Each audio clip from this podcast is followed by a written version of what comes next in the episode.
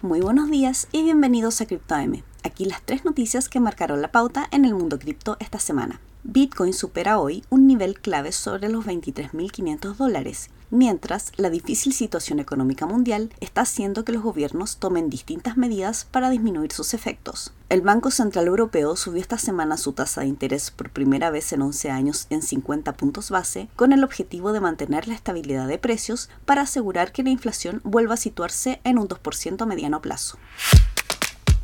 Tesla, la compañía de automóviles eléctricos fundada y comandada por Elon Musk, también hizo noticia esta semana al informar que vendió 936 millones de dólares en Bitcoin en el segundo trimestre de este año. Musk dijo que decidió mantener sus reservas de la criptomoneda Dogecoin. El precio del Bitcoin cayó alrededor de un 6% después del anuncio, sin verse afectado de gran manera.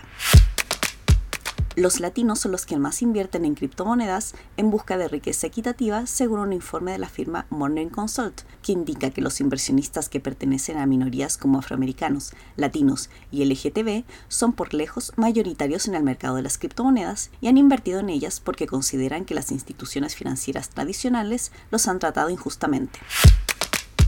Y eso es todo por hoy. Muchas gracias por escucharnos. Recuerden visitar cryptomarket.com, suscribirse para recibir notificaciones de nuevos episodios y seguirnos en redes sociales. Nos vemos la próxima semana.